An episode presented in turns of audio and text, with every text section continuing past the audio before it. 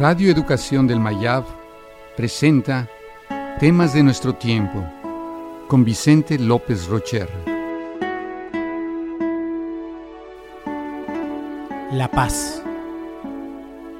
No existe un camino para la paz. La paz es el camino.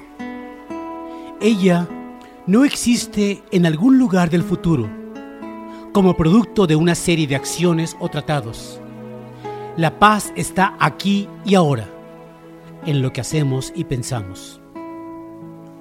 Además, por más que todos la busquemos, siempre es más fácil tomar el camino de la violencia, ya que hacen falta solo unos pocos exaltados para iniciar la brutalidad de la guerra y el desequilibrio de personas prudentes y racionales.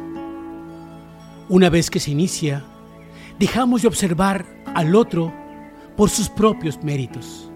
Decidimos de inmediato que es un malvado, con malas intenciones, y que la fuerza es lo único que puede detenerlo. Aunque hablo de la paz entre las personas, la única paz de la que tiene sentido hablar es la paz mundial. Y la única forma de alcanzarla es mediante el entrenamiento mutuo de la tolerancia de los puntos de vista ajenos y del respeto de los derechos de los demás. Aunque la paz mundial depende de la paz que reina en el corazón de los individuos, esta exige que desmantelemos los grandes conglomerados militares. No lograremos la paz mientras que unos cuantos individuos ejerzan el poderío militar de que disponen para imponer su voluntad sobre los demás. No hemos caído en cuenta que la idea de la guerra como medio para resolver los conflictos empieza a parecer estúpida y anticuada. Es necesario que encontremos una vía distinta a la violencia para resolver nuestros conflictos. El espíritu de conciliación y el compromiso.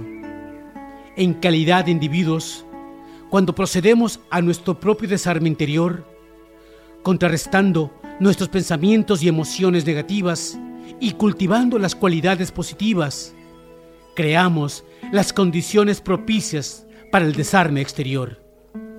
Una paz mundial genuina y duradera solo será posible como resultado de que cada uno de nosotros lleve a cabo un esfuerzo interior.